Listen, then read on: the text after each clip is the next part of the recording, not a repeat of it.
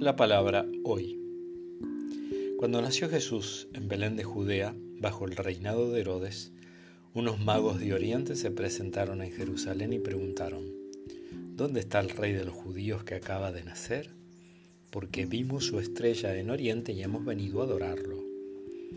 Al enterarse, el rey Herodes quedó desconcertado y con él toda Jerusalén. Entonces reunió a los sumos sacerdotes y escribas del pueblo para preguntarles en qué lugar debía nacer el Mesías. En Belén de Judea le respondieron, porque así está escrito por el profeta.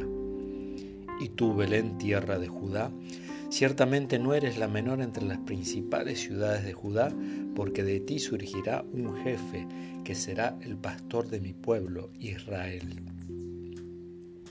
Herodes mandó llamar secretamente a los magos, y después de averiguar con precisión la fecha en que había aparecido la estrella, los envió a Belén diciéndoles, Vayan a informarse cuidadosamente acerca del niño, y cuando lo hayan encontrado avísenme para que yo también vaya a rendir homenaje.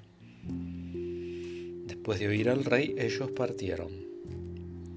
La estrella que habían visto en Oriente los precedía hasta que se detuvo en el lugar donde estaba el niño.